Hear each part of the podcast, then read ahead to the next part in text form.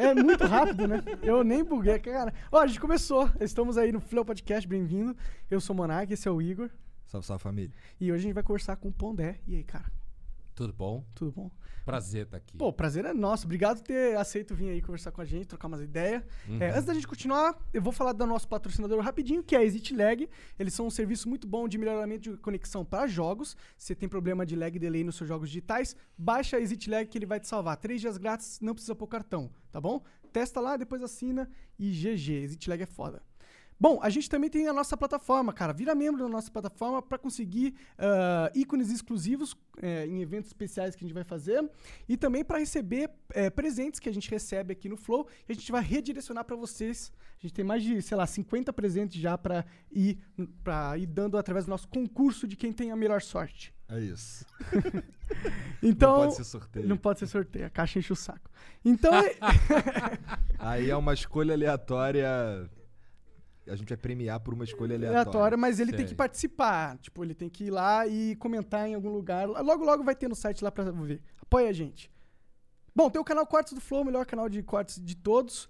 Hoje, especialmente, a gente não vai ler beats, tá, galera?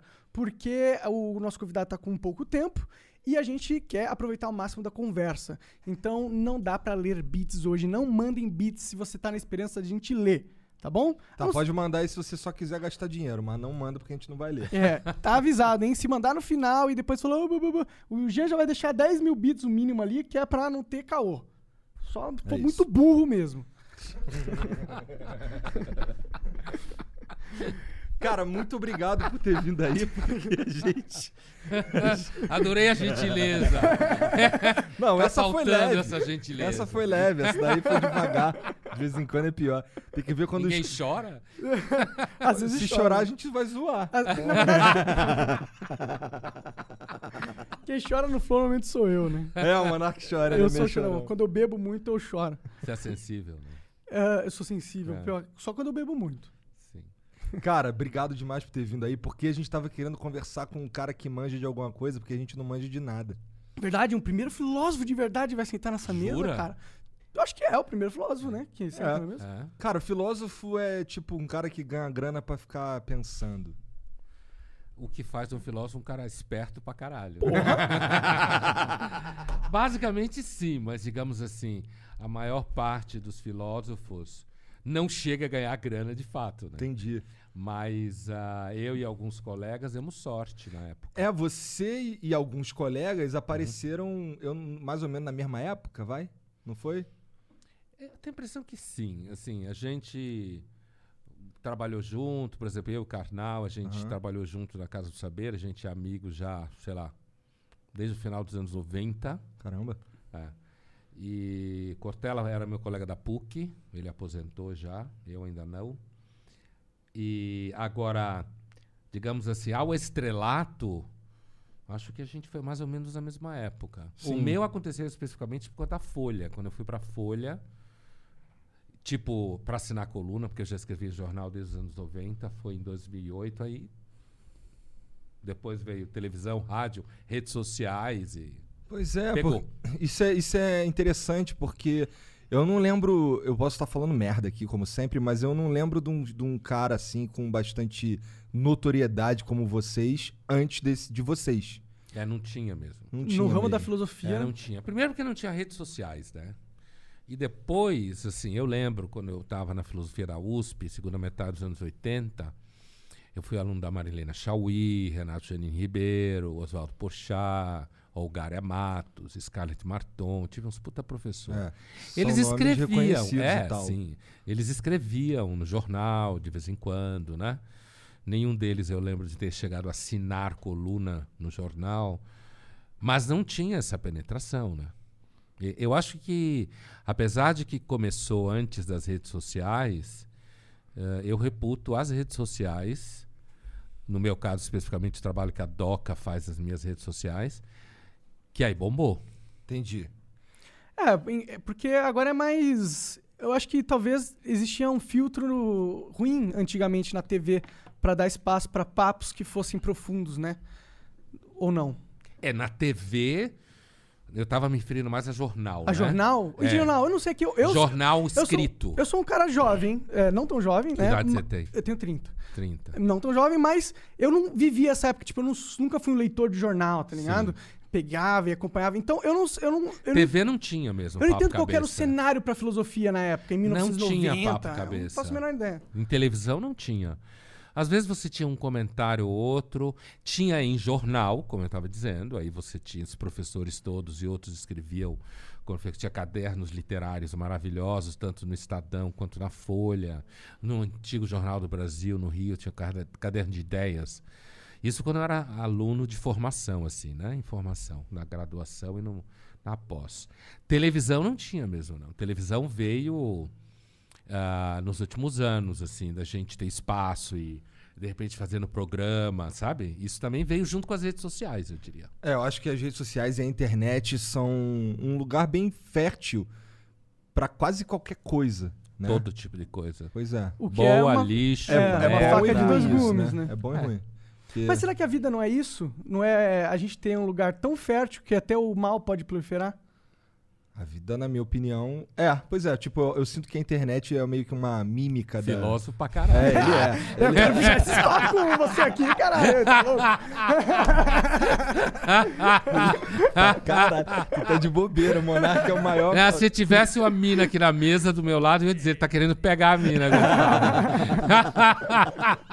Filósofo pra caralho. Não, mas de repente até pode ser, né? Bem e mal, mal e bem. A técnica é isso mesmo. Cria coisa boa, avião viaja, joga bomba. Isso é meio fato. É, não tem como você pegar o mundo e achar que ele vai ser só a parte boa, ou só o que a gente quer que aconteça, né? Apesar de que a gente percebe que tem uma galera aí que quer que, que, como eles vivem dentro daquilo que todo mundo que tá ali acredita na mesma coisa, daí eles acham que o mundo na vida real é tudo parecido com o que eles estão vendo ali nas redes sociais, o que pode ser um problema delas, porque isola as pessoas do, sei lá, do, do meio termo. Da realidade, né? Sim. É. Redes sociais têm uma certa vocação polarizadora, né? De bolha. Você, Principalmente quando você tá. Eu acho principalmente as pessoas que estão afim de encontrar alguma forma de salvar o mundo. Que é tipo de gente que eu não confio. Já escrevi isso várias vezes. Esse povo que acha que é do bem, que é muito lindo, que só tem bons sentimentos. Ou então os tarados malucos, né? Porque eles são meio que. É aquele cara que acha que quer salvar o mundo e aquele cara que não pega menina nenhuma. São simétricos. Gostei, gostei. É Mas- porque ele quer salvar o mundo pra um dia pegar. É, pô, a ele precisa salvar o mundo. Pô, sei lá, se o mundo acaba antes dele transar, seria muito triste. Provavelmente vai acabar. Você é pessimista na- nas questões de como andam as coisas? Não exatamente. Eu diria que eu sou, eu tenho uma visão de mundo bastante cética, trágica, por conta da formação, meu histórico de formação e, e sei lá, o ambiente familiar. Eu fui criado num ambiente de muito livro, né? Meu pai e meu avô, médicos humanistas e tal.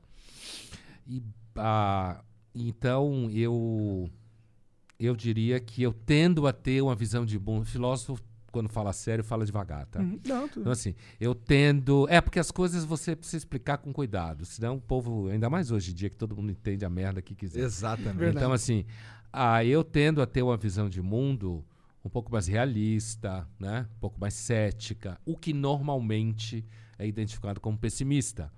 No mundo que a gente vive, em que tudo é marketing. Todo mundo quer agradar todo mundo, todo mundo quer somar, falar de superação, como é lindo. Então, eu normalmente sou assimilado, inclusive me chamam de o Schopenhauer brasileiro, porque Schopenhauer, é no século XIX, filósofo alemão, é o primeiro que rompe com a visão harmônica de ser humano, harmônica na filosofia, harmônica de natureza, diz que tudo é dominado por uma vontade louca, insaciável, o cara que influenciou Freud, né, na concepção de pulsão. Então eu tendo a ter um olhar mais pessimista. Agora, no fundo, quando você é um pouco mais pessimista para valer, você não é pessimista no varejo. Né? Que significa ficar falando que o mundo vai acabar por causa da Covid, dizendo que todo mundo vai morrer, entrando numa pira de que as vacinas são chips chineses para controlar a gente, né? ou achar que o mundo nunca vai ser a mesma coisa, que a gente nunca mais vai dar beijo na boca. Isso que eu chamo de pessimismo no varejo. Quando você é pessimista no atacado, uh, você acaba percebendo que o pessimismo no varejo normalmente é mau caratismo mesmo. Entendi. É, e, e esses pessimismos no varejo, eles são bastante alimentados pela. Cara, esse lance do, do chip na vacina, cara, como é que alguém pode acreditar nisso? É, alguém me contou isso recentemente. Estou repetindo. não, mas eu já ouvi isso várias vezes. E que eu acredito que essa pessoa ouviu, porque. Não, não, eu também já ouvi é, isso. Eu, eu, há anos atrás, fazia na FAAP, na Faculdade de Comunicação, onde eu dou aula, onde eu dou aula na graduação, mas isso há anos atrás, a gente recebia num trabalho que os alunos faziam, que eles traziam gente que acredita em coisa estranha, como se fosse um, um, um ensaio para fazer um talk show, uma coisa assim, né? De entrevistas. Eles entrevistavam os caras. Então veio o ET, gente que dizia que era ET. Caralho. E gente que dizia que estava com chip que o ET tinha colocado. Então essa história de ser chipado é uma história antiga, é né? velho.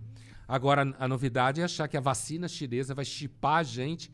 É um nível de debilidade mental que você tem que fazer um esforço para escutar e não vomitar, né? Sim, sim. Eu, particularmente acho graça, cara. Eu, eu acho essas porra, eu acho graça, não fico nem Não, puto. eu também acho graça, que com o passar do tempo foi tanta coisa que eu ouvi que já me encheu o saco. De repente, eu sou vocês amanhã. Chega uma hora que enche o saco, faz sentido, faz sentido. de ouvir merda. É, bom, a gente já ouviu aqui que a Terra é plana, que a Terra é oca. É, eu também já ouvi essas coisas. Que tem uns seres vivendo na Terra oca, dentro da Terra. É. Terra plana Por também O cara já ainda falou assim, por isso que tu não vê que de vez em quando saem uns mamute? que caralho. Onde que, onde que ele viu o mamute? É, mamute. Os mamutes acabaram há muito tempo. Sim, eu vi uns descongelando agora por causa do aquecimento global. É, descongelando, né? Os bichos estão mortos há muito Há tempo. muito cara. tempo. Cara, mas me, me explica um pouco aí. Você. Eu não manjo muito bem o que, que, um, o que, que é um, um filósofo, cara. Ele- Cara, eu posso explicar pra ele? Pode.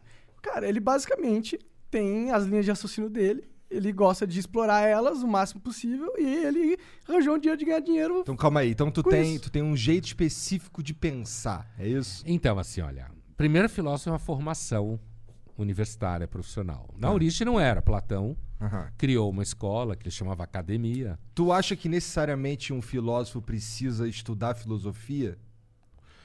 Eu diria para você o seguinte: para você pensar de uma forma mais organizada, você precisa ter disciplina. Tá. Porque o filósofo tem que ler muito. Porque senão você começa a dar opinião idiota. Entendeu? Assim, tipo, ah, tá chovendo hoje? É, ontem não choveu. Quer dizer, nada. Então você tem que ler muito. Pensar profissionalmente significa que você tem que estar lendo, entrando em contato, seja textos clássicos, autores atuais. Tem que ler muito. Por isso que eu falo que filósofo normalmente vive com os mortos. Porque a gente Fica fica o tempo inteiro lendo, e isso é a profissão. Então, se você não gostar disso, fudeu, né? Agora, ah, desde o século XIX para cá, mais sistematicamente, filosofia virou uma profissão. Então, normalmente você dá aula, né? Você dá aula, seja em filosofia, seja em outros cursos. Ah, no século XX, na França, surgiram assim os primeiros filósofos pop, Sartre, ah, Albert Camus, Merleau-Ponty, ali depois da Segunda Guerra, que ficaram famosos, iam davam entrevista em, em jornal, escreviam em revista. Então, É, Camus eu li bastante então, no, Camus, então. Mito de Sísifo, Estrangeiro, foram os primeiros filósofos pop, digamos assim, da história, e foi na França. Então eu diria para você que assim, um filósofo, ele pode ser apenas um reprodutor de muitas das ideias que ele estuda. A gente na formação, a gente tem que fazer mestrado, doutorado, pós-doutorado, sustentar tese, né? O doutorado tem que ser original. E ah, agora, você pode ou não desenvolver visões mais originais, que você chamou de ter umas ideias e tal. A nossa formação não é para isso. A formação filosófica profissional é para você ser especialista em determinada escola filosófica, determinado autor, uma área política, ética, sei lá, ciência, não sei o quê. Dependendo do teu, quando eu estava Eu fui para filosofia depois de fazer cinco anos de medicina, né? Eu escutei muito na faculdade de medicina que eu fazia a pergunta errada. Por quê? Porque eu fazia perguntas de filósofo, né? Aí, quando eu estava no segundo ano, eu fui estudar Freud, psicanálise, para ver se dava um freio de arrumação na, na, na faculdade. Como eu venho de família de médico, então, vou ser médico. Bom aluno, ser médico, é normal, né? E, mas aí eu, come, eu fui, eu fui morar um ano no kibbutz, em Israel, para parecer a cabeça e tal. Mas eu fazia pergunta que eu levava umas bordoadas, assim, porque isso é pergunta de médico.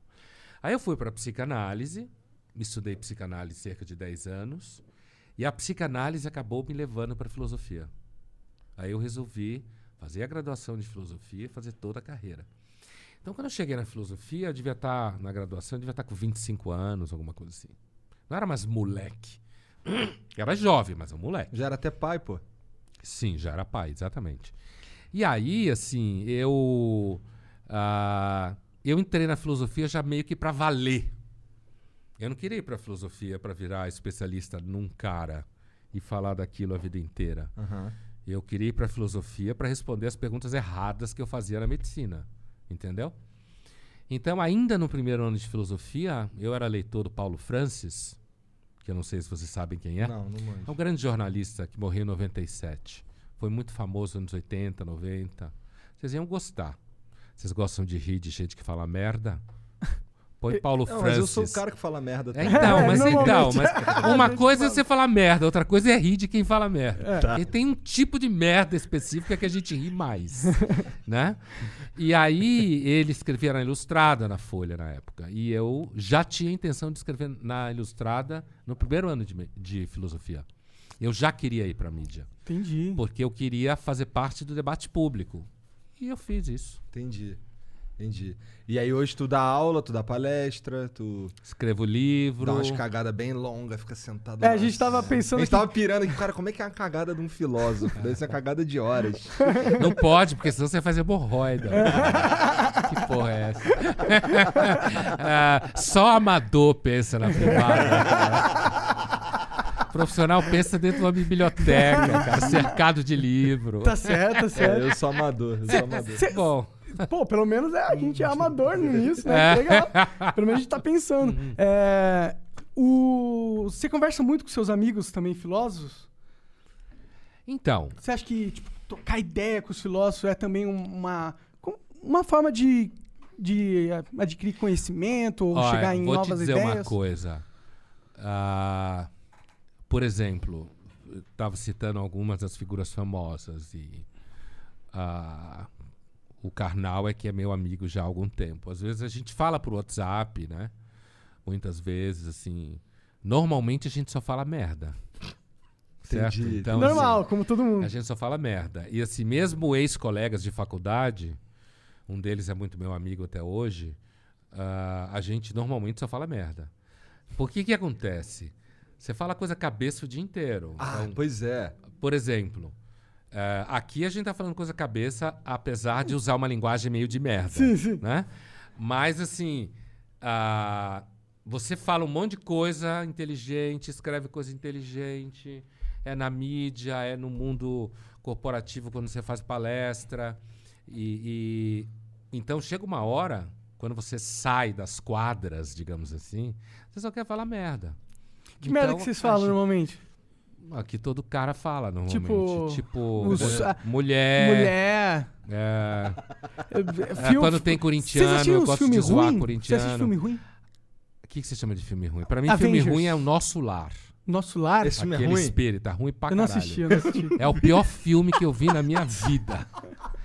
É difícil dizer o Isso é melhor porque tu, filme que isso eu é vi porque na tu minha nunca vida. viu é, é, as, as, as grandes aventuras de Branca Leone. Não, é, é- é pior. O que eu tô falando é pior. Por que que é Vocês assim? viram o nosso Eu lar? não vi, eu não, Não. Ah, então. Mas eu sei do que se trata, é o lance lá do, dos espírita, não é? O papo do. É, de que você morre, você vai pro mundo.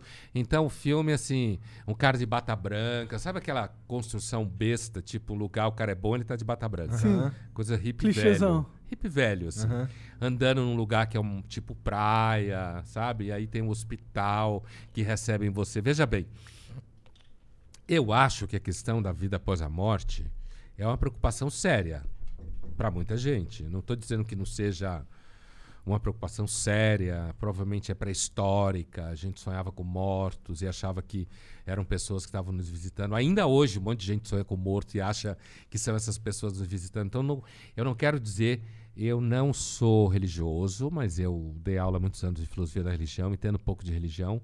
Religião não é cagada a priori. Né? Apesar de eu não acreditar e tal, não é cagada a priori. É uma produção humana tentando dar conta do fato que a gente é uma espécie fodida que morre, que sofre, que perde.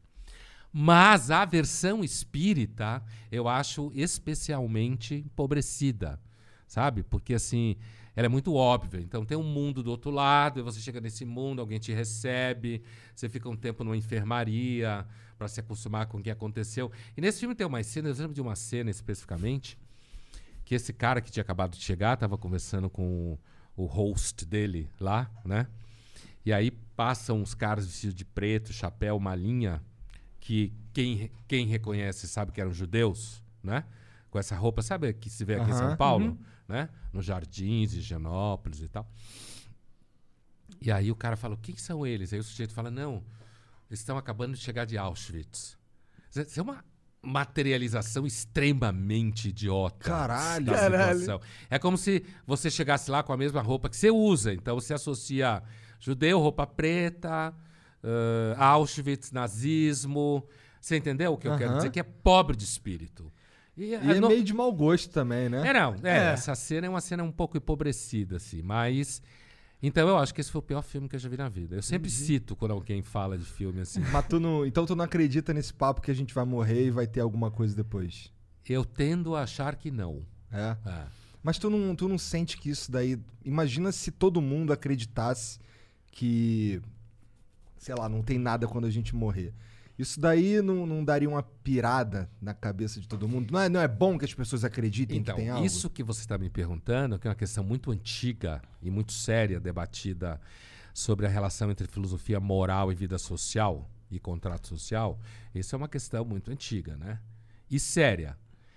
Não é a mesma coisa de dizer que eu ou você acreditamos na vida após a morte. O que você está perguntando é acerca da função social da Aham. religião. É. né? Muita gente acha, se a gente olhar a história da humanidade assim, e a maior parte da humanidade sempre foi religiosa, desde a pré-história, provavelmente, se acredita em ungüentos, em curas miraculosas, a própria palavra xamã vem da Sibéria, tem por aí uns 30 mil anos, então os siberianos são muito malucos assim no bom sentido, né? Drogas e viagem para outras dimensões. A gente seguramente delirava bastante, delirava no sentido de não só de ingerir eh, princípios ativos, psicoativos que geram percepções, mas assim mesmo de misturar a realidade com o mito. O, o- o- a própria experiência do pensamento no começo, provavelmente a gente achava que era uma voz falando na cabeça. Como até hoje tem gente Sim. que acha, né?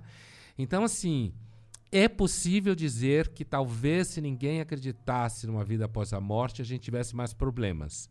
Não dá para afirmar com certeza, porque a gente não conhece isso. A humanidade sempre acreditou mais, entendeu? Isso não é interessante? Eu acho muito interessante que, tipo, por mais que a gente tá chegando na era moderna e a tecnologia tá cada vez mais, tipo, explicando como as coisas funcionam, eu sinto que a religiosi... A religi... Religiosidade. Obrigado. Hum. Não vem se perdendo, tá ligado? É, as pessoas, pelo contrário, quanto o mundo vai ficando mais maluco, as pessoas vão cada vez mais se apegando em alguma crença, tá ligado? É porque a, a ciência não responde acerca do sentido das coisas, né?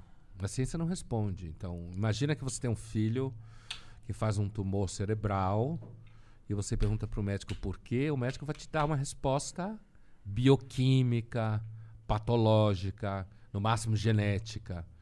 Mas quando você está perguntando por que uma criança vai ser. Estou dando um exemplo que é um clichê que é fácil de chegar no argumento.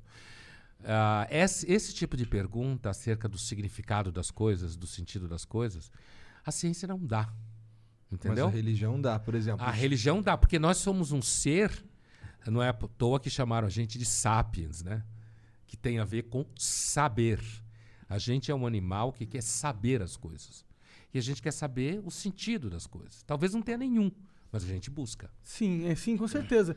E aí, eu acho que acaba surgindo a religião. Mas não é interessante que, tipo, se a gente pegar para pensar que cada ser humano é um computador, eu vou entrar na espelha de gamer. Cada- é, um- é um processador e cada processador. Pirada de gamer. De gamers, de jogos. É, e, e cada processador ele tem um problema para solucionar.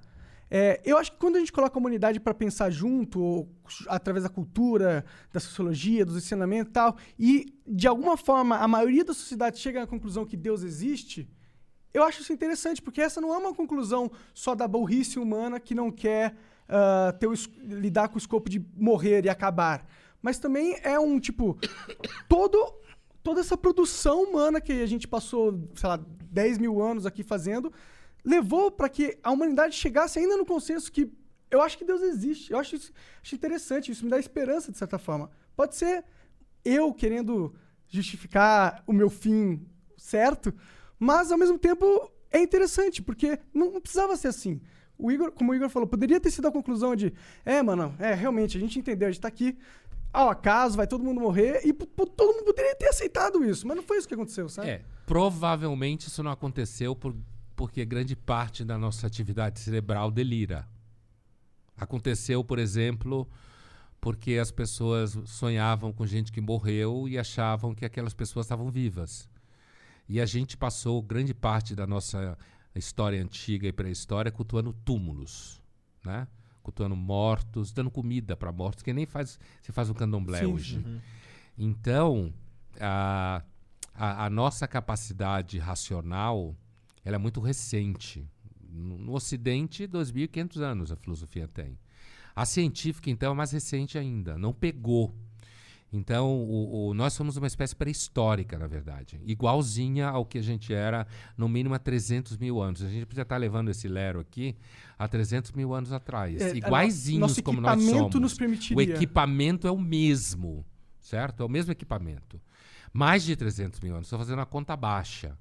Então, assim, é, é muito provável que ah, essa nossa capacidade de associar, por exemplo, sons a entidades no céu, ou associar tempestades a alguma irritação que cai sobre nossa cabeça, é parte daquilo que os historiadores da religião chamam de homo religiosos, que é uma estrutura em nós. E por isso, inclusive, nesse processo, a gente, inclusive, fabricou há cerca de. Vai fazer uma conta redonda, 5 mil anos. O Deus de Israel, que depois virou o Deus do cristianismo, o Deus do islamismo. No Oriente, eles fabricaram outras teorias, né? Digamos, são diferentes de- desse politeísmo que você fica dando comida pro pro Deus para ele não acabar com você, ou como na Grécia na Roma anterior à antiga, na neolítica, você cultuava os ancestrais dentro de casa e enterrava eles dentro de casa e mantinha o fogo vivo e tinha que ter filho, porque se você morresse e não tivesse filho para te cultuar, você virava um demônio, certo? Então seu filho era a guarda da sua eternidade certo? Então, a- nós somos uma espécie basicamente religiosa, nós não somos uma espécie científica.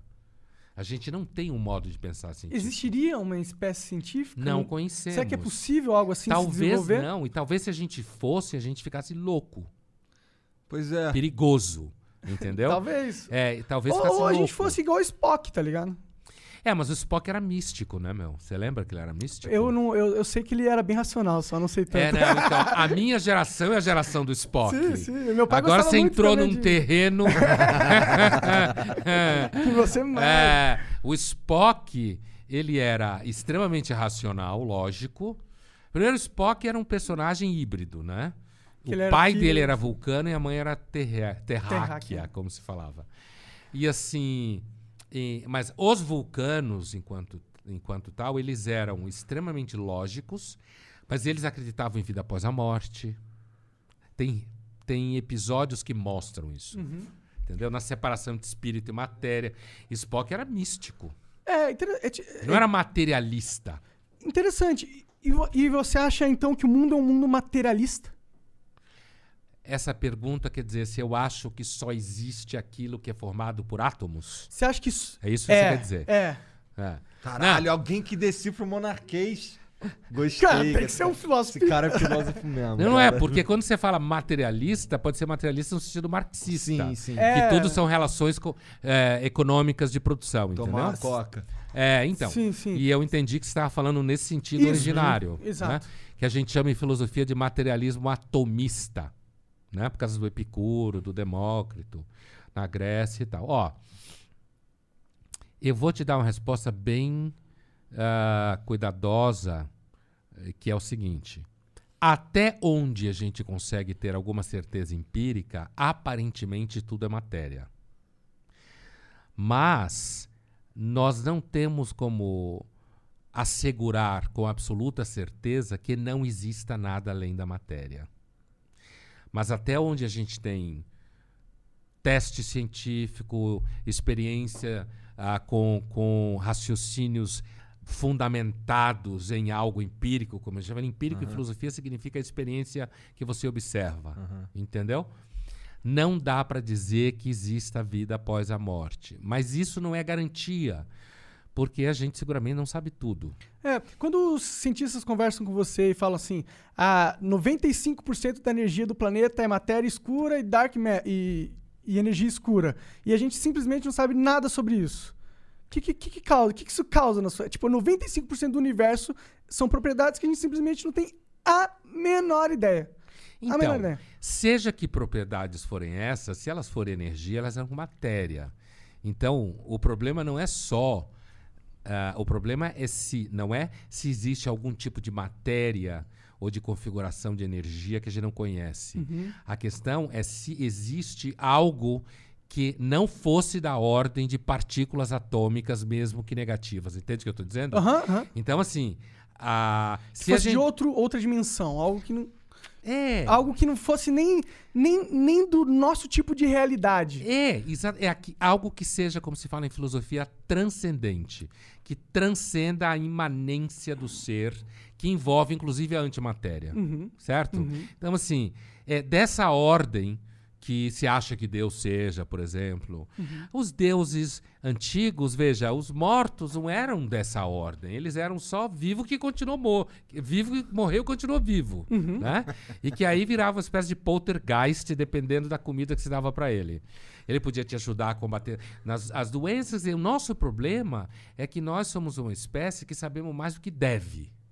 Aí eu concordo. Eu acho que um cachorro é muito mais feliz que eu. Então, a gente sabe mais do que deve, mas a gente não sabe tudo o que precisa para Então, saber. A gente tá no meio termo de merda. É. A gente, a gente olha o esboço, a gente vê tudo meio embaçado, a gente não sabe exatamente o que é, mas a gente tá vendo. É, e na maior parte dos casos a gente vai cuidar da vida, né? Vai Yes, usar aquilo é. da melhor forma possível. É, vai cuidar da vida. E assim, vai trabalhar, vai pagar as contas, vai arrumar uma mulher ou, ou um cara, sei lá. Você vai cuidar da sua vida, E né? As mulheres é e melhor ter homens. uma religião. Então, a- as pessoas costumam ah, praticar a religião de forma aderente, como a gente diz, quer dizer, praticante, como se fala, né? Quando elas são sobre perdas, né? A sociologia da religião mostra que quando as pessoas sofrem perdas, elas procuram religião, seja a religião que elas tinham, mas não praticavam, seja a religião que elas nunca tiveram e elas se convertem. Então há uma relação com perda, perda de saúde, ente querido, filhos, por exemplo. Perder filho aparentemente é o pior tipo de perda Deve que pode existir. Então, e aí isso leva normalmente pessoas à religião. Perda de patrimônio, casamento, carreira profissional, sabe? Entendi. perdas. O que significa que, como nós somos uma espécie basicamente triste, que se diverte de vez em quando, a religião funciona. Então, cara, é, se tu é uma pessoa, vamos lá, tu queria, tu ia ser médico. Daí tu foi pra faculdade de filosofia. E aí tu diz, será que todo mundo que faz um que trilha esse caminho que tu trilhou acaba se tornando um cara que não é religioso, um cara que é mais niilista, essencialmente? Será? Sim. Não, não necessariamente. Não. Não, acho que você pode Dá pra você entender das coisas que você estudou, dá pra você entender, é, olhar o mundo de uma forma diferente dessa tua que tu olha? Por exemplo, dá pra acreditar no, no- É possível, é possível. É claro que eh, eu não consigo extrair de mim mesmo aquilo que eu sou, né? Se eu conseguir, eu sou psicótico, né? Mas assim, eu, eu consigo entender, inclusive porque, por exemplo, eu consigo perceber que existe muita sabedoria em livros religiosos. Eu percebo isso. Ah, eu não sou aquilo que alguns chamam de ateu todinho, né? Que acha que porque ele é ateu ele é mais inteligente. Eu acho que o ateísmo é a forma mais fácil. Dizem que Deus é bom, o mundo é uma merda, logo ele não existe. né? Isso a gente chama em filosofia de argument from evil, o argumento a partir do mal, né? É um argumento sério. Eu fiz uma versão corintiana dele, assim, Tá. né? Compacta. Mas assim, é, e é possível, eu acho que dependendo da história de vida das pessoas, que elas de repente façam uma trajetória como essa, como tem muito filósofo que se dedica, que é religioso, é muito, muita gente. Eu era muito ateu antes. E eu passei por um processo de perda e acabei me, me descobrindo bem religioso. Não religioso, crente. crente em Deus. Eu, eu, eu- porque o estalo pra me tirar da, be- da merda que eu tive foi começar a viver a vida como se Deus existisse e a minha vida importasse. Quando a partir do momento que eu, eu, eu incorporei essas duas coisas na minha mentalidade, as coisas começaram a mudar. E Pra aí, melhor. Pra melhor. E isso aí meio que solidifica, meio que dentro da minha cabeça, racionalmente, que a percepção que Deus existe é positiva pra mim. E que mesmo. E aí eu fui olhar os dados, os empíricos e tal, e no máximo que a gente pode chegar é 50% se Deus existe ou não. Sim, cientificamente falando. Não tem. Deus não é uma variável. Deus não é uma variável, como a gente fala em filosofia, passivo de controle epistemológico. O que significa isso? Significa que você não tem como testar se Deus existe. Não tem nem como. Não é nem provar que ele existe. Não tem como testar. Porque você não testa Deus em laboratório. Sim. Entendeu? Então, ah, o ateísmo, enquanto tal, do ponto de vista do cético, que é aquela pessoa que ah, coloca teorias contra outras para perceber as fragilidades delas, o ateísmo é o que a gente chama de dogmatismo negativo. Você faz uma afirmação negativa que, por sua vez, não dá para provar. Entendeu? Então, quando você fala 50-50, quer dizer, é não dá para decidir mesmo do ponto de vista estrito. É por isso que se fala, Deus não é uma variável de controle epistemológico. É, é, é muito mais uma questão que você chega por história de vida, por coisas que você sofreu, por um certo temperamento, uma certa sensibilidade. Então, Agora eu queria te perguntar uma coisa. Você disse que você estava numa bad, numa aposta, em- é, começou a pensar que a vida importa, Deus existe, você veio parar aqui? Aham. Como é que foi essa história? Cara, você conhece o Jordan Peterson? claro. Então, esse cara foi o cara que eu, eu assisti a palestra dele, que ele tem uma palestra de, sei lá, são vários episódios, que ele pega a Bíblia e ele meio que seca, faz uma meta-análise da Bíblia Aham. e seca. E essa, essa meta-análise dele me ajudou muito a entender meio que o jogo que eu tava jogando, tá ligado? E foi a partir desse cara aí que eu comecei a falar, tá bom, vou mudar essas, essas coisas que eu percebi que ele tá falando, essas mentalidades, eu vou mudar e vou ver o que acontece. Você viu o curso dele online? tá Online, é de graça. Não o mundo- livro dele. Eu, eu comprei o 12 Regras pra Vida também. Não, mas- não, não esse. Ah, o, livro a onde- partir do qual ele construiu toda a Entendi, teoria dele sobre o significado. Esse eu não li, é grandão, não lembro Ah, o nome dele. ah. Caralho, que merda, mano. Ele inclusive voltou a fazer vídeo, ele tinha ficado um. Ele ficou tempo- internado um tempo. é, ele né? teve crise de. com um remédio. Foi. É, Tava pra viciado em alguma coisa, né? É porque o YouTube mata. Até o cara mais filósofo, pica, não, é, é, não consegue lidar com essa energia que é a internet, que é milhões de pessoas julgando seu trabalho. E ele foi, ficou muito exposto lá. E né? ele se expôs. Eu, eu não tenho essa questão porque eu não, não, não, não, sei nada que acontece nas minhas redes. Que bom. Quem sabe são, são as meninas da DOCA. Sim, a Camila, que está aqui, por exemplo. Aham. Ela que administra minhas redes. Então, eu não. Eu entendo bem o que você está falando. E o Peterson, ele ficou de fato muito exposto, né? Queriam destruir ele, porque ele, ele, ele criou, ele deu ferramentas intelectuais para quebrar toda uma narrativa que estava permeando a mídia lá nos Estados Unidos, entendeu? E aí as pessoas que se aproveitavam dessa narrativa viram, pô, o cara tá destruindo a minha narrativa, mano. E começaram a atacar ele. Então, esse- e esses eram- acabaram sendo descobertos, são caras, tipo, muito poderosos. a maior parte da mídia escrita lá nos Estados Unidos são mídias que atacaram o cara, tentaram destruir, tentaram descreditar, tentaram falar que ele era machista, sexista, tentaram falar que ele era racista, tudo. Ah, daqui a pouco começa transfóbico. Transfó transfóbico transfóbico também. acusaram ele. É, né? Inclusive foi a primeira coisa que Foi o primeiro acusaram problema, foi que ele era transfóbico. lá em Por causa daquele lance do, do pronome neutro lá que ele ficou puto. Sim, porque ele não ele, ele é contra o Estado ter o poder de compelir você a usar um tipo de jargão, um tipo de, de fala. assim. É, que leva em conta a ideia do gênero social, né? Então, Jordan Peterson é um grande cara, assim. e é- é- Agora, eu, um pouco por temperamento, assim, é, eu, na- eu nunca pensei, ainda que tenha redes sociais e no canal eu respondo perguntas de seguidores, né? A gente seleciona algumas e eu não falo o nome da pessoa, mas se foi você que fez aquela pergunta, você vai reconhecer, Sim. né? Porque eu fa eu repito a pergunta. Esse é o meu contato. E assim, eu não sinto nenhuma falta. Que bom, cara. é. Zero. Eu não tenho curiosidade nenhuma. É um jeito incrível de levar a. Tipo, se livrar das redes sociais. Por exemplo, eu, eu me mantenho longe do celular o maior tempo possível. E, e isso é recente. E isso tá me fazendo muito bem, cara. Tô dormindo melhor, sabe? Tô falando sério. não, eu cara. Acredito. Eu Esse lance acredito. de ficar colado nisso daí, olhando tudo o tempo inteiro, não sei o que, eu não sou esse cara. Não, assim, não posso mais ser esse cara. Isso já. Por exemplo, eu, não, eu, eu tenho o Instagram, mas eu não tenho nem no meu celular. Quem tem o acesso ao meu Instagram é a Camila e a minha filha. Que também deve adorar. trabalha. E, e de vez em quando vê umas coisas e fica puta. Ah, fica puto. Mas assim, quando eu tenho live, né? Porque eu, eu faço live, live do Instagram, eu vou na casa da minha filha fazer no celular dela, porque eu não quero nem ter o Instagram aqui. Eu faço lives em uma porrada de ferramentas depois da pandemia, né? Zoom, StreamYard. TikTok. É, ah, é, tu- é, TikTok não cheguei ainda, Não, não mas... tá ainda nessa. Imaginei ele fazendo uma dancinha no TikTok. Não, não, não, não. dança TikTok não. Mas assim, eu Pega acho uma que... toalha, joga por cima da cabeça. É, alguma coisa uma assim, né? É, ou então arrancar todas as páginas de um livro que você detesta. É. né?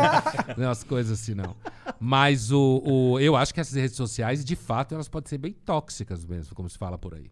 Mas acho muito difícil a maior parte das pessoas escapar, porque inclusive para a geração mais jovem, ela é ferramenta de trabalho. Né? Pois é.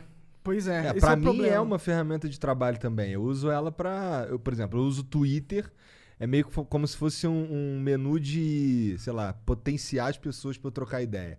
Daí eu fico com aquele troço aberto o dia inteiro, vendo o que, que tá rolando de interessante ali. Mas só o tempo que eu tô no computador. O tempo que eu, que eu não tô ali, eu, eu quero a maior distância possível dessas coisas. Porque senão eu vou pro espaço. Eu já fui uma vez. Então, tá tranquilo. Eu Você acho já que... foi para o espaço? Já E como é pro ver a. Terra do lado de fora? Cara, Ela ela, é é plana, redonda? ela é plana. Ela é uma- redonda, Ela, né? ela- ela é uma pizza. É uma- Ela é redonda, mas ela é plana. A pizza é redonda, mas é plana. Não, a Terra é oca, tem um sol dentro. É, e dinossauros e mamutes. Mamutes. É, uma vez um terraplanista falou para os meus alunos que a Terra era plana, é óbvio. O centro é o Polo Norte e a, a, a extremidade da, da. É uma esfera, que nem uma pizza. E essa circunferência exterior é a Antártica. E ninguém deixa a gente chegar lá porque senão assia. Aí começa. O que eu É. acho incrível na- nessas teorias ah, de baixo repertório e pobreza espiritual, inclusive, é como elas são pobres de linguagem. É por isso que eu acho o filme tão ruim, Nosso Entendi, Lar. entendi. Que eu, eu acho é uma coisa assim tão. Rasa. Tipo, a gente tá 300 mil anos tentando juntar uma ideia com a outra e vem um bando e junta umas ideias idiotas, assim. Entendeu? Porque assim, dizer que a explode a Antártida. ideia, é, né? a Antártida, isso é. A Antártida, na realidade, é a esfera da pizza e que o Vaticano, a CIA, o governo americano não deixa a gente chegar lá. Olha que ideia mais idiota. Quer dizer, só pode ser alguém que fica em casa olhando pra parede. Mas o que, que você acha Mas de... tirando esse. Tirando essa parte idiota da coisa, você pegar assim, a Terra- fato que a Terra não é plana. Ela não é plana. Sim. Mas o, o- a gente conversou com um cara aqui que eu nem esperava que ele fosse soltar essa aí, que ele era terraplanista, e acabou que a gente foi conversando o tempo inteiro sobre isso. E a, a- o que eles. O, a sabedoria por trás, na verdade, além do fato físico da Terra plana, no, Uhum. no caso dele, tem toda uma ideia de. ah, é, enaltecer o ser humano do ponto de vista de, porra, é o globalista fala que você é um merda, você não vale nada Você é um no ponto no universo. espaço. Você é um ponto no espaço. Ele, ele diz que, pô, se a Terra é plana, portanto, Deus existe, porque foi Deus que criou a parada toda. E daí. É uma parada infantil pra caralho, É, né? mas, mas aí dá pra ele um sentimento de importância Sei. Que, que, que meio que muda o, o jeito dele de encarar a vida. E eu acho que ele pega em algo importante aí, os terraplanistas. Eu acho que eles. É sério, mano. Eu acho que eles, eles são um sintoma de um, um- um defeito na, na nossa cultura atual. Qual defeito? A gente não consegue passar propósito pras pessoas. Mas e quem disse que tem propósito? Mas não importa se tem ou Caralho, não. agora fudeu, É, aí fudeu. Se é pra gente discutir a sé, quem disse que tem propósito? Eu espero que tenha propósito, né, Não, cara? uma coisa é dizer. Você não falou que eu era niilista? Aham. Então. Então vamos nessa. Agora vamos. Então, Agora vamos, bora. Então, assim, ó. Se uma coisa é eu dizer que pessoas podem encontrar propósitos na vida delas, por exemplo, eu encontrei um. Eu fui para filosofia de forma obcecada, certo? Apaixonada, digamos assim. Eu acho que algumas pessoas têm essa experiência em algumas outras atividades. Eu acho que grande parte da humanidade não tem nenhuma vocação especial para fazer coisa nenhuma, porque a gente não evoluiu no ambiente de trabalho e profissão, certo? A gente começou a ter trabalho e profissão ontem, É. certo? Então, assim. A... Mas a gente sempre teve função, né? Hã? Se A gente sempre teve uma função social. Ah, ah, quando a gente era é caçador-coletor. Não, não é a mesma coisa. Uma coisa é você fazer um psicotécnico de, pra alguém dizer que ele tem vocação para engenheiro. Ah, sim. entendeu? É disso que eu tô falando. Entendi. A gente Outra não... coisa é coisa o bater cara- prego. Ah, prego não, mas você quebrar pedra pra cara fazer uma nascer sabendo faca que e ele abrir a barriga precisa. de um bicho. O Ah, cara nascer entendi. sabendo que ele precisa matar um bicho pra comer é diferente dele. de você fazer um psicotécnico e dizer, olha, você aqui pode ser médico, ah, você tem essa área de artes. Mas é que eu tenho dificuldade em não acreditar que cada uma, cada pessoa tem algo pra é, agregar na vida, entendeu? Pode ser que não seja tipo, porra, não vai ser o cara que vai descobrir uma nova teoria do buraco negro, caralho. Mas o cara, ele vai ser um artista, tá- tá- não artista, porra, menosprezei os artistas. Deixa eu pensar em outra coisa aqui. ele, ele- vai se fuder falando falar, isso. é, Você qualquer vai se coisa. fuder. Vai ter que pedir desculpa pra esse mundo inteiro, cheio de gente que enche a Pessoa- paciência. Não, mas todo- Presta atenção. Eu não acho que todo mundo tem alguma coisa pra Sim, trazer sim, pro mundo. Não porque todo mundo não seja importante. É, é que eu acho que essa noção de importância, na realidade, ela serve pra gente achar que nós temos alguma coisa pra dar pro mundo, sabe? A maior parte da nossa vida é levada em a gente tentar resolver problemas. A gente continua sendo um ser que precisa comer, precisa dormir, precisa reproduzir e precisa morrer, certo? E, e lidar com esse fato. Quer dizer, a gente não resolveu o problema. Se a gente, ah, ah, se a gente pegasse uma máquina do tempo, certo? E viajasse 200 mil anos atrás e falasse as línguas, mas é uma hipótese, né? Chegasse lá e falasse, fosse com Cro-Magnon, fosse com o Neandertal, certo? E ele perguntasse para nós: e aí? Vocês resolveram? A gente morre e continua vivo? A gente não sabe porra nenhuma. Zero. Nada além do que se sabia 250 mil anos atrás. Sobre isso, não Nada. sabe mesmo. Sim, sim. E sobre essas questões, por que eu existo? O Neandertal ia te perguntar. E aí, por que a gente existe? Não sei, talvez tenha um sentido, uma missão. Tudo isso é muito abstrato, certo? Subjetivo. A gente continua. É, subjetivo. Se eu acredito numa. Eu. Veja bem, p- pra mim pode ser subjetivo que eu tenho 50 milhões de euros. Na realidade, eu não tenho. Sim, sim. Deus ou entidades do mesmo tipo é da mesma ordem. Não depende se eu acredito para existir. Ela deve ou não existir, independente se eu acredito ou não. Sim, sim. Certo? Porque achar que a, a crença é importante porque eu preciso dela é uma afirmação psicológica. Não tem nada que ver com a realidade objetiva. Deus existe ou não, independente de eu acreditar nele ou não. Sim. Eu posso achar que Deus existe, isso me faz bem, certo? Como muita gente acha que faz, e provavelmente sim, na maioria, na maioria dos casos, mas isso não diz nada acerca da existência da tal entidade suposta chamada Deus, ou seja lá o que for.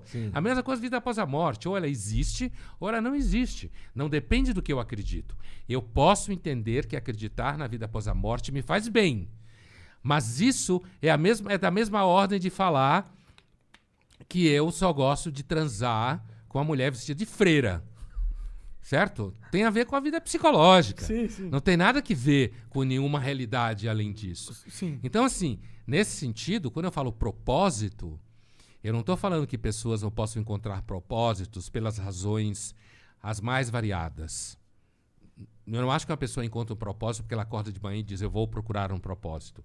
O que ela vai comprar- encontrar é o carro que ela quer comprar, um desodorante, ou eu resolvi ajudar todo mundo na humanidade. Ela inventou isso. Só vai funcionar se não for só racional, entendeu? Que nem no teu caso. Você disse que você passou por uma situação ruim, e aí você começou a ver um curso e esse curso fez sentido para você Sim, sim. certo? E como fez sentido para você, impactou o resto da sua vida. E fez sentido prático, Uhum. né? Como o sentido normalmente tem que ser prático. Quando eu perguntei quem disse que tem propósito, eu estava falando propósito maior. Uhum. Eu entendo que pessoas encontram propósitos da vida, eu mesmo encontrei um, mas isso não significa que eu acho que dá para exportar esse propósito. Dá para eu pôr no papel, como muita gente tem mania de perguntar, e aí, que conselho você dá para alguém que está fazendo medicina e tem crise com a profissão? O conselho que eu dou é tome cuidado para caralho. E eu fui muito disciplinado, fui um obsessivo na minha trajetória, focado e dei uma sorte do caralho. A maior parte das pessoas que largam medicina para fazer filosofia se fode. Ah, sim. Quase todo mundo se fode. Certo? Sim. E aí, quando você tem 22 anos, 25, você se fode, mas tá ainda bonito. Mas é, tá Você- jovem É, tá tal. jovem, tem É. 25 anos, parece que Dá- você é meio radical. Aos 55, você só é pobre, ressentido, fudido. E aí você, de repente, vira até terraplanista. Por quê? Porque o terraplanismo diz que a gente tá no centro do universo. É. O universo Faz não tem sentido. centro. Ele é uma circunferência cujo centro não está tá em, em lugar nenhum e a circunferência em toda parte. Quer dizer, É não tem Não tem nem centro. como imaginar é, não direito. tem centro. É uma coisa que está. E, e o terraplanismo, nesse sentido, ele é mais infantil ainda. Porque ele diz assim: não, meu, você acreditar que a Terra é plana, Deus criou a gente, colocou a gente aqui. É tipo voltar pro criacionismo, né? Aliás, Mas é assim o com criacionismo. Eles, né? eles estão assim, é, né? Sim, eles são Não, o muito- criacionista não necessariamente é terraplanista. Ah, Não, sim, mas sim, eu mas acho que eles o são- terraplanista é necessariamente criacionista. É, É. todos que eu conheci são Sim. Sim, sim. É. Mas será que não é o negócio que Nietzsche falou? Que, deu, que todo mundo ia ter que encontrar o próprio Deus, encontrar o próprio propósito. Não é uma parada É, assim? o que não significa que ele estava certo, né? E nem significa também que existe algo metafísico despredestinado pra É, você. eu acho que não existe nada de metafísico e nada predestinado. O Nietzsche, ele fez uma profunda. o Nietzsche é filho do Schopenhauer, né? Então, filho no sentido filosófico, né? Herdeiro.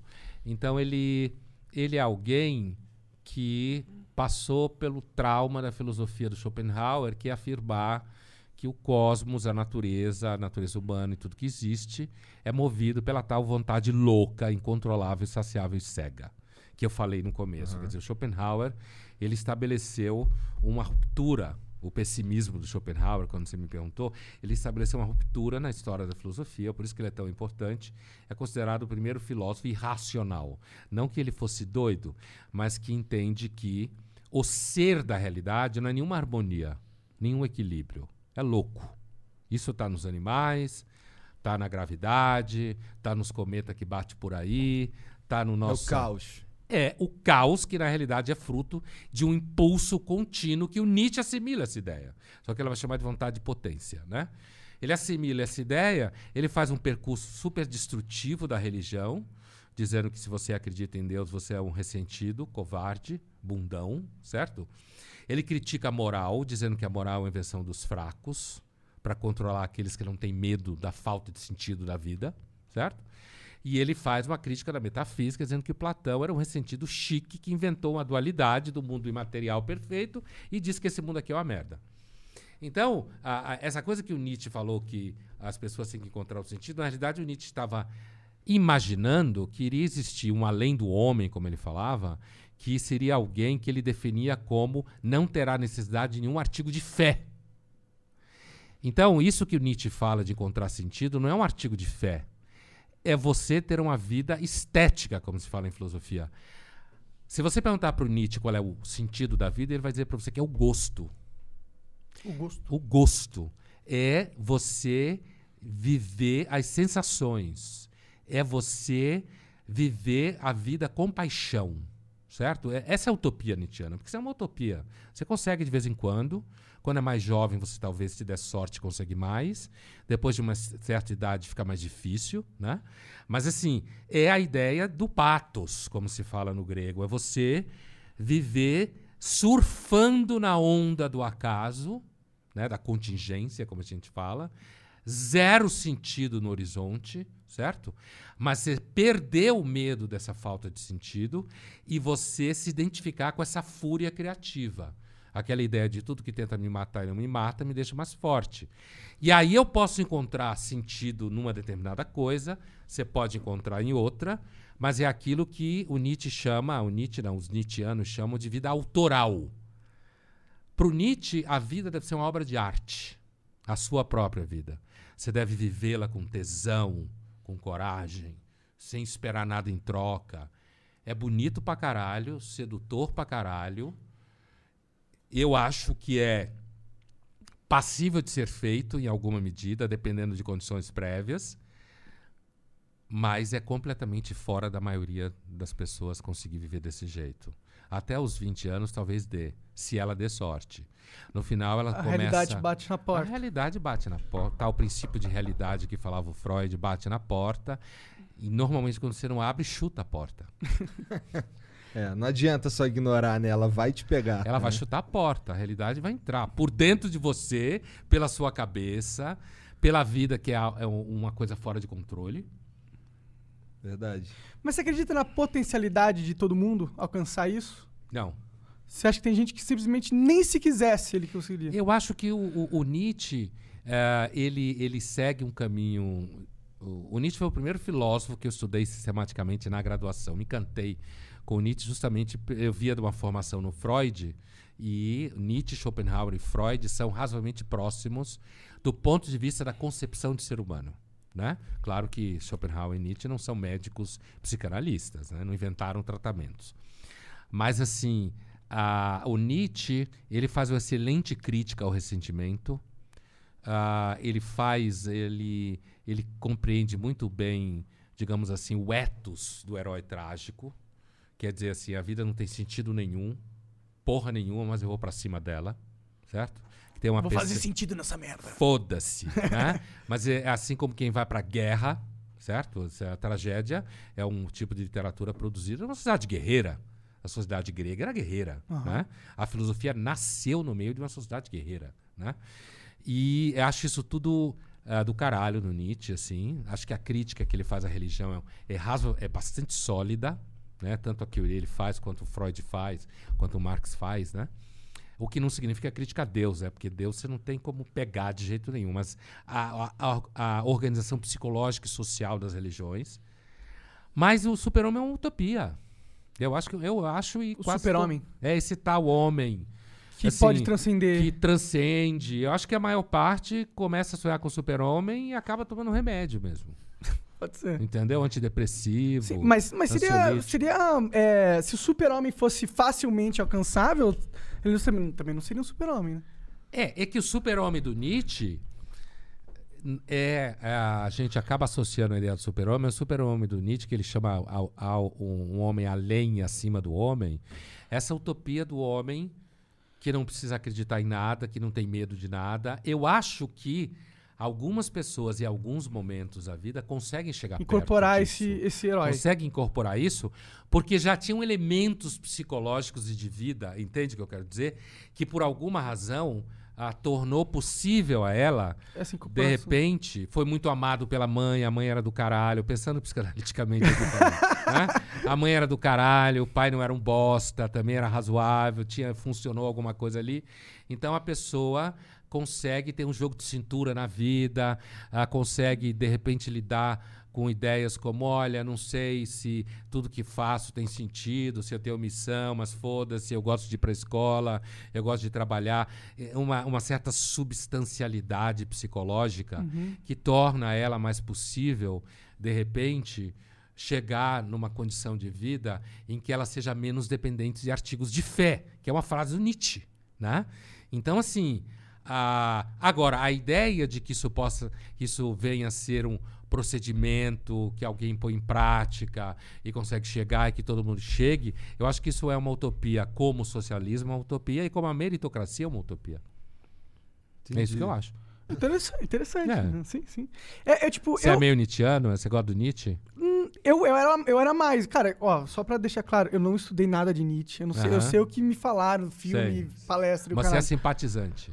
É, Não, eu era mais. Era Agora mais. Eu, não, eu, não, eu, não, eu não compro essa versão do mundo. Eu acredito o oposto. Mas pode ser que eu seja jovem e ingênuo. Você acredita no oposto na, na ideia de que Deus criou o mundo, é isso que você quer dizer? Não, não. Na ideia que não é utopia. Que eu acho que todo Ah, mundo sim. nasce com um propósito divino pica. Só que a gente não. A gente não alcança ele, porque ele não é dado de graça, tá ligado?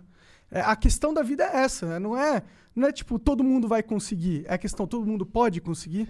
É, não sei. Eu acho que essa ideia ah, de que Deus nos criou. É, é possível, não tem como provar que não é. Ninguém tem como provar. Claro. Né? Assim, mas a minha impressão é de que essa versão é uma versão ah, atualizada da ideia de que Deus ama todos nós, numa versão mais marqueteira, entendeu?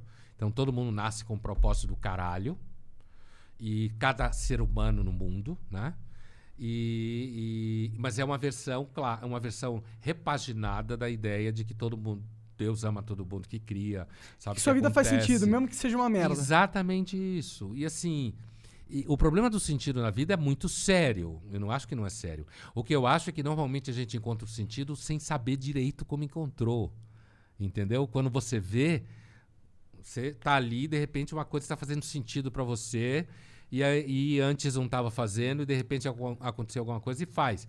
Por exemplo, eu durante muito tempo, na faculdade, quando dava aula, de graduação ainda dou, mas hoje o universo é bem diferente, assim. O universo, eu digo, dos jovens é diferente, né? Hoje vocês têm que tomar muito cuidado, muita gente sofrida, muito remédio.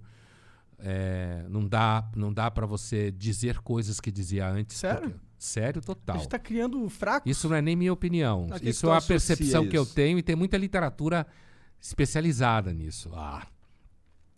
Pais que têm menos filhos e acaba fazendo desses filhos cada risco que ele dá na parede é o Picasso, sabe? E ele não é Entendi, porra nenhuma. entendi. A tal ideia de que todo mundo que tem filho acha que cada filho é pica. Entendi. Entendeu? E aí o moleque cresce, leva, começa a levar na cara na escola, ainda não tanto, vai para a universidade, começa a levar na cara, vai para o mercado de trabalho e leva um pé na bunda. Mas é uma interpretação burra dos pais, né? Porque a- o que a filosofia tá dizendo é: todo mundo pode ser pica, mas há um trabalho pra chegar lá. O Não. cara esquece desse trabalho em cima desse pai, ele esquece essa etapa e fala assim: você já é pica só porque você nasceu. Eu acho que. Então, eu acho que não. A filosofia não diz que todo mundo pode ser pica. A, a- a filosofia não, tipo, Sim. essa filosofia. É, essa filosofia essa sim. específica. Mas não eu a- acho que a essa. academia, a filosofia. É, não, eu acho que essa é só a projeção narcísica dos pais sobre os poucos filhos que têm. Sim. Certo? Não, Acho- mas as- não tem Ó, nenhuma. meu avô, por exemplo, que teve 23 filhos, ele não sabia nem os nomes direito. É, mas essa, essa, essa coisa. É verdade? Eu não Que sei se ele não sabia o nome, 23 mas ele filhos? de fato teve 23 filhos. Com a mesma mulher? Não, teve. Isso é louco. Ele teve três. Com... Ele casou, daí ele teve três filhos. Daí a mulher dele morreu, aí ele foi lá e casou com a irmã dela. Era muito comum isso. Não no sei, passado era. Bizarro. É assim, você casava com uma, uma mulher, ela morria, aí você casava com uma mais velha ou com uma mais jovem. Era muito comum. Entendi. Então É. foi isso que rolou. Porque já resolvia irmã? o problema ali irmã com a irmã, é. Daí 23 filhos É, não dava muito Era muito tempo comum. de- E aí você já resolvia ali na família, entendeu? Entendi, já ficava tudo ali Você mesmo. se dava bem com o sogro, já conhecia. conhecia. Caralho, que e aí já teve três filhos com saúde, entendeu? Entendi. E aí ela morreu, mas aí tinha uma outra na fila, você casa com ela e já fica dentro da família. Era muito comum isso. Caraca. Eu sei que, É. que assim, com 23 filhos, não, não dá pra você ficar. Não dá pra você infernizar o moleque. É. Você vai ser Picasso, É. caralho. Você vai descobrir a cura do câncer, No caso do caralho. meu avô era. E seria, se, se meu avô fosse assim, seria assim. Caralho, aí tu planta, tu planta árvore igual. Igual, sei lá, hein, cara. um cara Tu- que planta muita é, árvore tu é foda pica aí. mesmo plantando Há muito árvore. tempo. O cara que planta árvore há muito, tempo. Entendeu? Tem uma, tem uma história que, é- que eu acho muito interessante relacionada a isso. Que assim, diz que tinha uma paulista aqui, rica, dos jardins e tal, que tinha um jardim em casa. E ela tá viajando pelo interior da Inglaterra, né? E aí ela vê um jardim lindo. E aí ela fica assim, toda tomada, ela vai bate na porta da casa, assim. E aí sai uma, uma senhorinha inglesa, aí ela pergunta, mas é lindo o seu jardim. Há quanto tempo você cultiva? Há quanto tempo vocês cultivam esse jardim? E aí a velhinha responde: 700 anos. certo? Bastante tempo. Esse é o segredo de que a gente chegou até hoje aqui. Quer dizer, a gente chegou até hoje aqui porque nós tivemos ancestrais que tiveram culhão para fazer o que tinha que fazer. Certo?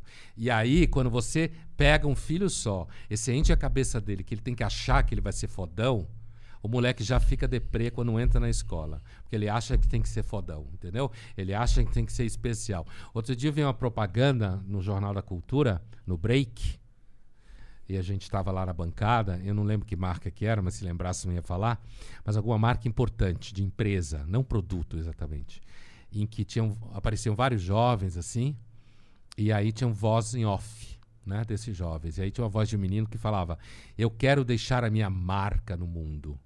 Zé, se você conseguir pagar boleto, não ser um filho da puta, assumir alguma responsabilidade, não morrer jovem de alguma merda que você fez, você já está deixando uma marca no mundo. certo? Você já está fazendo uma parte que grande parte da humanidade não consegue fazer porra nenhuma. Eu acho muito louco, certo? Eu acho muito louco, quer dizer, uns caras que falam que amam o mundo, mas não conseguem ter filho, não conseguem bancar nada nem ninguém. Né? É. Então, e- e- mas eu não estava falando disso, vocês me perguntaram. Ah, você eu tava ta- falando que você dava, tava dando, você, você dava aula. Ah, então, eu ia falar uma história lá da missão lá que você falou. Né? É. Era uma história que eu fazia a pergunta, eu falei que os jovens hoje estão mais sofridos Aham. e tal. Ah, sim. né? É o que eu ia contar é assim que eu na primeira aula eu sempre tinha um hábito, aula de filosofia, né? Você nunca sabe onde você vai chutar o saco de alguém, né? Então eu tinha o hábito de perguntar assim: tem gente religiosa aqui e tal, e e aí alguém falava assim que era católica, né? Eu falava: você é católica mesmo? Sou católica, ti- tipo ah, Fervorosa. comungo, vou, é, fervorosa, comungo, vou na missa e tal. Eu perguntei, você vai casar virgem? Aí fudeu, né? É. Aí já não é mais tão católica. Fudeu, né?